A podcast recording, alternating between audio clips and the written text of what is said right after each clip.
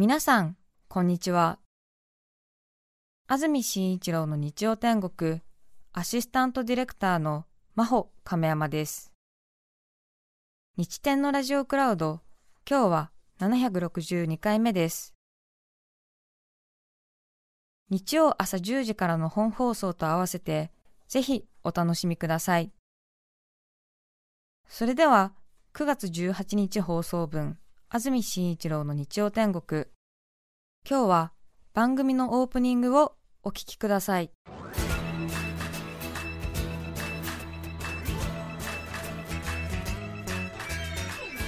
安住紳一郎の日曜天国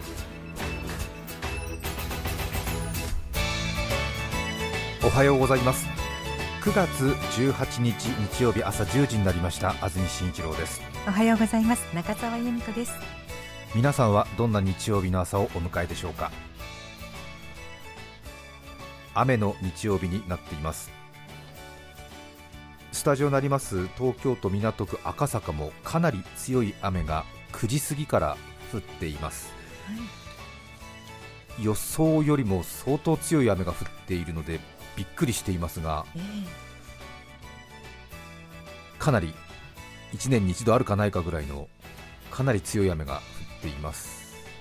今日はお祭りの予定などもあるので3連休大変だなと感じている方も多いと思いますが今日の関東地方断続的に雨が降る予報が出ています。すっきりしない空になるでしょう局地的に雷を伴う激しい雨が降るところがあります。気温も高く蒸し暑い一日になります。東京の降水確率午後60%夜50%です。予想最高気温は水戸で30度横浜千葉で29度東京熊谷宇都宮で28度前橋で27度の予想です。そして台風14号ですがゆっくりと進んでいて今日午後6時にも鹿児島県に上陸かと言われてましたが少しやはり遅れまして明日にかけて九州に上陸する恐れと変更になっています。現在鹿児島県屋久島の南東110キロの海上をおよそ20キロの速さでゆっくり進んでいます。すでに気象庁の会見などありましたがこの台風14号ですが中心気圧現在925ヘクトパスカルになったようですが上陸したこれまでの日本に上陸した台風の中では過去一番低い気圧になるという予想が出ていまして大変風が強いということで警戒を厳にしてくださいという記者会見が行われました、はい、鹿児島県南九州市のひろみとさださん女性の方メールをいただいています。ありがとうございます。ありがとうございます。今朝8時45分に送ってくださいましたがとてつもなく大型の台風14号次第に雨特に風が強まってきましたこれまで養生していない場所も念入りに補強して備えています。農業畜産の盛んな鹿児島にあって今回の台風がどれほど影響するのか見当もつきませんが最小限の被害であってほしいと願うばかりです。週明けにかけ日本列島を縦断しそうですね。皆様ご用心ください。南九州市知覧町ですね。薩摩半島のちょうど枕崎とね鹿児島市の間くらいですね。そうですか。もうすでにね風が強まってきたということです。宮崎からいただいています。宮崎市のたんぽぽいちごさん女性の方ありがとうございます。ありがとうございます。宮崎市に住んでいます。今午前8時です。雨と風が次第に強くなってきています。昨晩は市から送られてくる防災メールの着信音と風圧で窓ガラスがきしむ音で何度も目を覚ましました。1993年平成5年台風13号が鹿児島県薩摩半島に930ヘクトパスカルで上陸した時鹿児島に住んでいました。送電鉄塔が風で何本もなぎ倒されたのを見て水も電気も数日来なかったことを経験しています。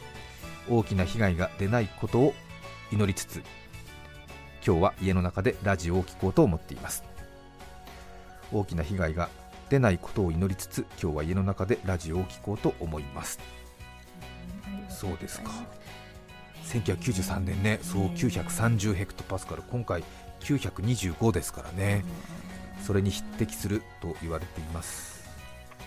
さて、今日は関東でもかなり雨がね降るようですね、ここまでとは思っていなかったのでびっくりしていますが、お出かけの方は十分雨の備えしていただきたいと思います。さてここ2週ほどずっと醤油の話をしていますね。そうでしたね。今日も醤油の話になるんですが手短にやりますんで。ちょっとね、ええ。3週目はしつこいかなっていうところありますよね。ただ関東を代表するというか日本を代表するですね3つのメーカーが揃い踏みしたっていうのはなんとなく嬉しいというか興奮しますよね。どうですか？揃い踏みししたんですか？ええ。あこれで今週山佐の紹介があったら揃い踏みするんじゃないですか？そうですそうです。そうですよね。ええ。もう先週言いましたよね？え山佐から来てるっていう。連絡ありましたって？あ連絡あったとまでしか言ってませんでしたか、えもう準備万端整ってえます。手短にありますんでね。先週ちょっと長かったですもんね。すみません。私無償で職を報じてるだけなんですけどもええ。醤油大使っていうのをやってましてえなぜ醤油大使をするかという話から始めますとかなり時間を要してしまいますので割愛させていただきますけども番組でも長らくずっと醤油大使というかまあ私が醤油になぜ興味を持ちそして醤油のことについてどういう普段から日常を送っているのかというのは2007年ぐらいから話してるんでもう随分時間経っちゃってるんですけどもね。最近聞き始めたっていう人は何が何だかっていうことはあるんですけども、まあ、とにかく異常に醤油に詳しいパーソナリティだということなんですね。そうなんですよね。今週は山佐の醤油のプレゼントということになります。今回もただの醤油じゃありませんよ。スーパーの棚には並ばない。まずまず2しか知らないそんな1本しかもストーリー性のある1本をプレゼントします、ええ醤油のストーリー性をもうねええ言い始めてますからね。ええ大変ですよね。絶対長くなる。長くなる予感ありますよね。先々週は千葉県銚子にあるヒゲタ醤油の現場蔵先週は野田のキッコーマンのキッコーマン本店シリーズのプレゼントですもんね。はい。そして今日は山佐のソヤノワールのプレゼントです。聞いたことないですよね。なんかかっこいい。うん。ええ。カタカナでソヤノワールと言います。このね現場蔵キッコーマン本店シリーズソヤノワール。この3つ知ってる人ってのは多分もうメーカーの開発担当の人くらいだと思う。一般の人でこの3つちゃんと知ってるって人はねまずいないと思います。ヒゲタキッコーマン山佐はみんな知ってると思いますけども、はい。この現場蔵本店シリーズソヤノワールこの3つ知ってるって人はねまずいないと思う。で3つとも試したことがあるっていう人は多分醤油メーカーに勤めてる人でもかなり稀な方だと思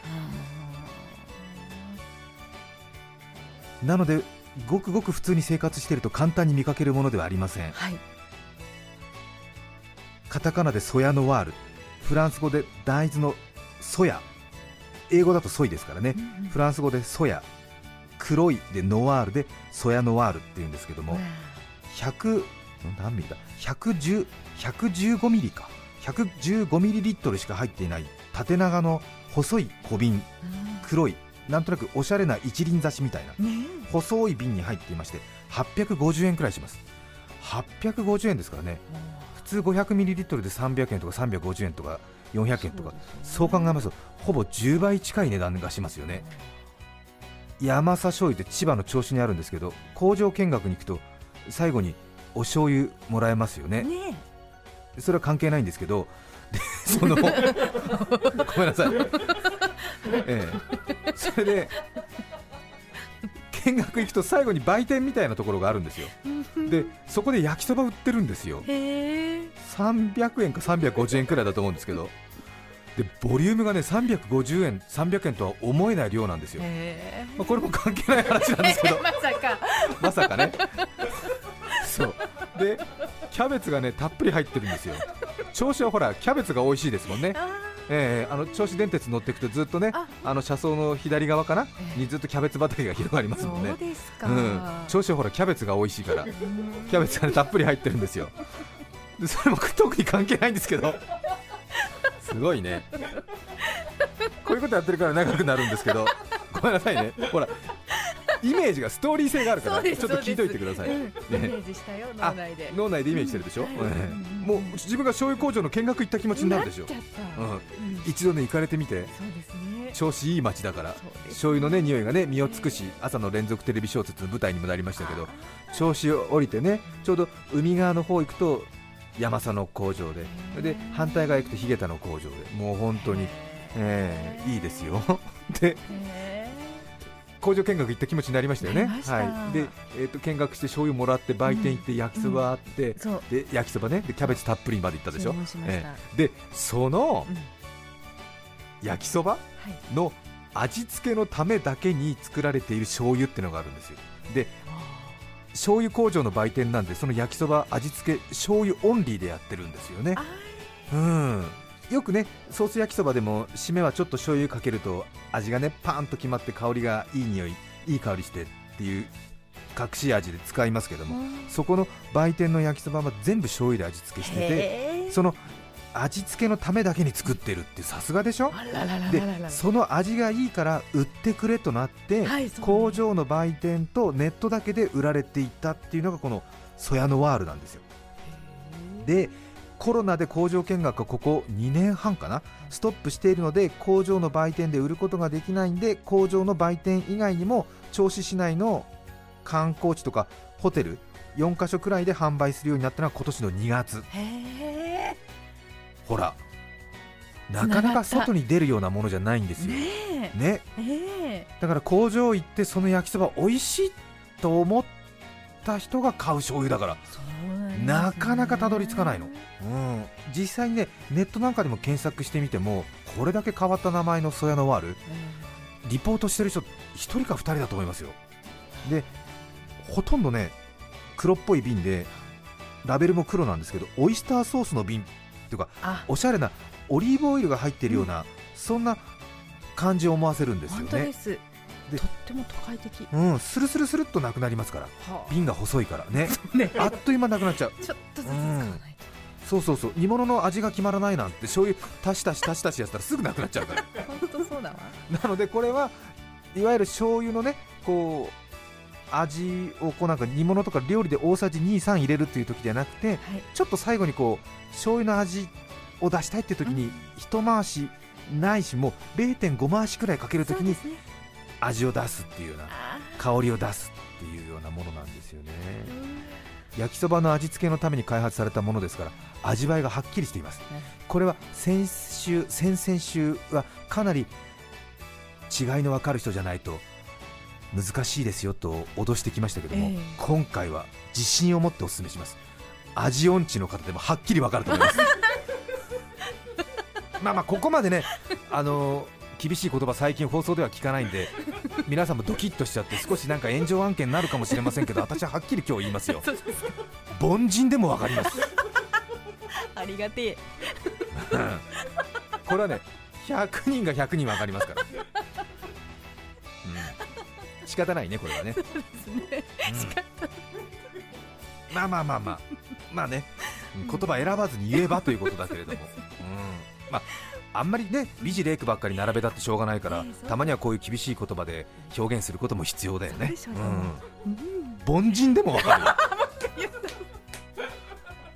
うん。私もねあのいろんな人にこれを振る舞ってどう？なんて言ったんですよ、はい。そしたらねやっぱりね凡人に限ってうみゃうみゃと言うんですよ。えごめんなさい。本当に言葉が過ぎてる。本当にねおごりがひどいね。でもそういう感覚あるでしょ、なるほど。うん。万人受けするんですあねこれは万人に受けるなって時あるよねなんかね。うんうんうんこの人もあこの人もみたいな。あこの人もうまいというみたいな。うん。そうなんですよ。えうまみがね1.5倍あるということなんですけどもいわゆる醤油の味をつけたいという時に力を発揮するそんな感じがいたします。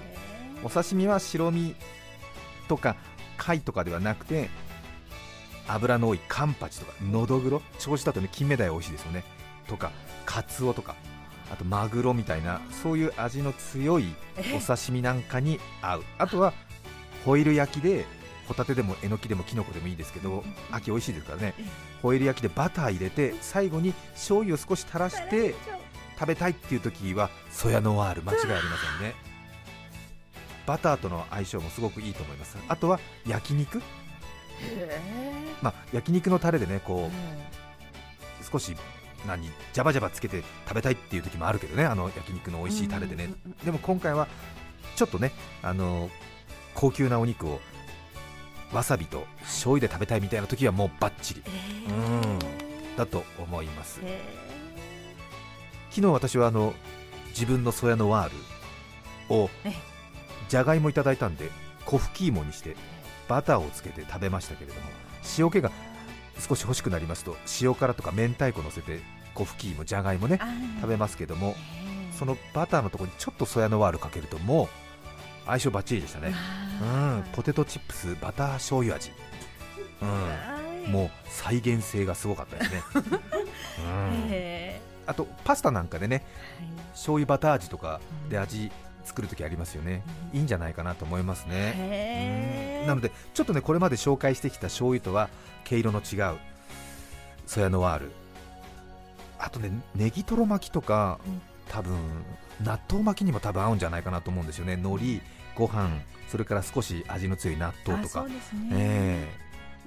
今日はですね中澤さんの前に納豆巻きを用意しましたので そちらの使いかけのソヤノワールとともにどうぞ ではあの遠慮なく頂戴します。今日はこのソヤノワール10名の方にプレゼントいたします、はい。そして今回山佐さんがソヤノワール1本だけだと申し訳ないということでなんと丸大豆醤油濃縮つゆこれうまつゆワンランク上のポン酢丸生ポン酢の4本を詰め合わせにしてご提供してくださいました。そして醤油メーカーってね今全国に1100あるんですけども大手は5大メーカーとか6大メーカーと言ったりするんですが千葉県で名前何度も出てますがヒゲタ山崎キッコーマンそして関西薄口醤油の優東丸醤油。しばらくね東丸醤油さんは私たちの番組のスポンサーを買ってくださっていましたけれども東丸醤油ねはい。うどんスープの素。東丸があって、そして、えー醤油の島四国小豆島の丸金っていうメーカーがあって兵庫の中油と合併してしばらく丸金中油って呼んでたんですけども最近は愛知県の森田とさらに一緒になりまして今は丸金中油は森田と一緒になってますよね。でこのメーカーさらには群馬県の正田。はい。これを入れて5大メーカーとか6大メーカーとか行ったりするんですけどもね。来てるんですよね。そうなんですね。来てるんですよへねー。いやもうちょっとね止まらなくなってきて、へー。すいませんありがとうございます。えー森田株式会社マーケティング本部商品企画室中島さんからいただいていますね。恐縮です。安住氏が醤油大使をされていて醤油の日10月1日が近いこともあり9月4日11日の放送と続けて醤油関連の話題が出ました。4日の放送ではヒゲタ醤油の視聴者プレゼントも話もありキッコーマン山佐の担当者から連絡があったとのお話でしたぜひ五大醤油メーカーの一社であるマルキンの醤油についてもご紹介していただきたく連絡させていただきました。っていうね。うん。それから正田醤油株式会社マーケティング部企画課の渡辺さん。こんにちは。えー私は正田醤油のマーケティング部に所属しておりここ最近の醤油テーマの盛り上がりをずっと指を加えて聞いておりました。え先週のお話の中で奥様の群馬の正田醤油はのお言葉にきたーっとガッツポーズいても立ってもいられず社内の了承を獲得しご連絡いたしました。しかし弊社にはインターネット限定の商品はございません。そこで弊社の二段熟成を商品提供させていただけないかと考えております。醤油の日に向け弊社もお手伝いができますと嬉しい限りでございます。こういうね いや本当に嬉しいね。胸が熱くなりますね。胸が熱くなりますね。はい。申し出をいただいたんですがもう来週は実は放送がショッピング特番でありませんので そして次の回はもう10月3日ということで醤油の日が終わってますんでお気持ちだけいただいてリスナーの皆さんにぜひこの思いだけ聞いていただいて心より感謝を申し上げたいと思います。私もね本当こんな毎週毎週たかる番組になると思ってなくて。なんだか。うん。でも嬉しいですよね。本当にそうですね。食生活は保守的でなかなかね特に年を経ますと大きく変えることはまずないんですけれどもなのでちょっとした楽しみや好奇心が日々の楽しみということになると思うんですがいつも使い慣れたものをちょっと変えてみてねとかちょっと特色のあるものを使ってみて家族の共通の話題にするっていうのはいいんではないでしょうか。繰り返しになりますが10月1日は醤油の日です。何度もこれも言ってますが私は無償で醤油大使の職を報じています。ねえこれ毎年私やるのかなこれね。楽しみだね。でもね。知らない醤油って世の中にあるとは思わないですもんね。まだまだあるんだということに。いやそうなんですよ。本当に毎毎度驚きます。これねうん九州とかは醤油メーカーがもっとたくさんありましてね長らく使っている人にしか売らないとかね。ああとは醤油のその蔵に行ってわざわざ取りに行く醤油とかいろいろねあるんですよね。まあ人間の基本は食ですからね。そして美味しいものを食べるっていうのが人生の一番の喜びですもんね。本当にそうですね。で醤油は必ず使えますからね。うん。ぜひ醤油にも興味を持っていただきたいと思っています。繰り返しになりますが。もうすごいよね。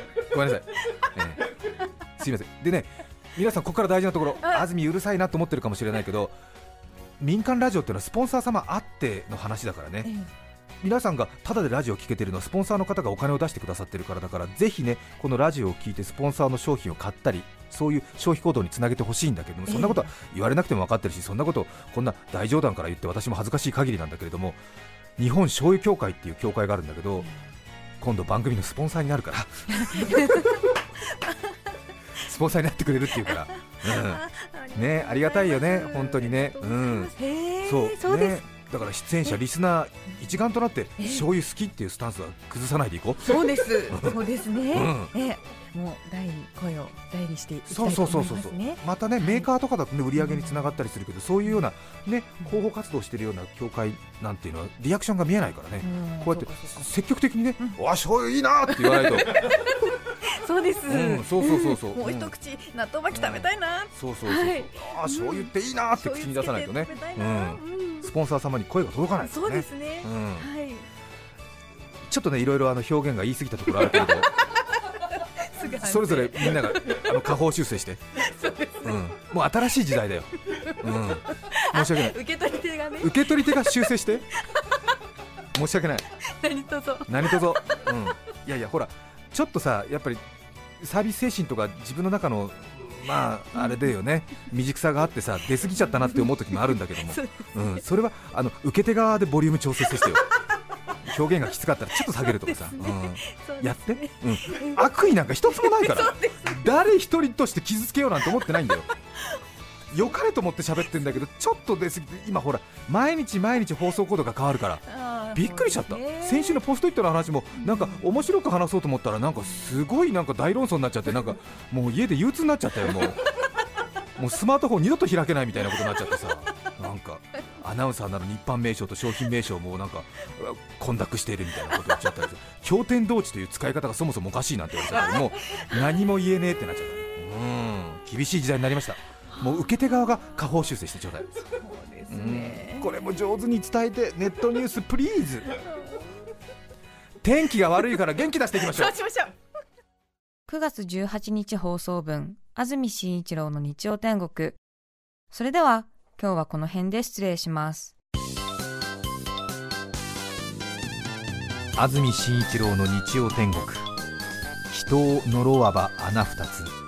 冬服出したら穴三つお聞きの放送は TBS ラジオ FM905 AM954 さて来週9月25日の安住紳一郎の日曜天国は特別番組放送のためお休みです。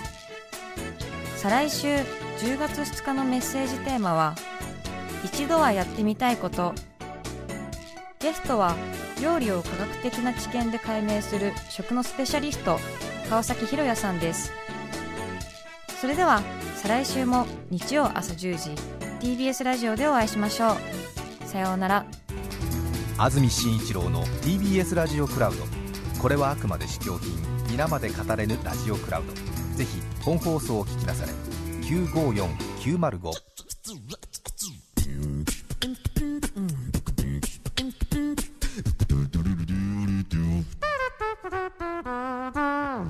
TBS ラジオクラウド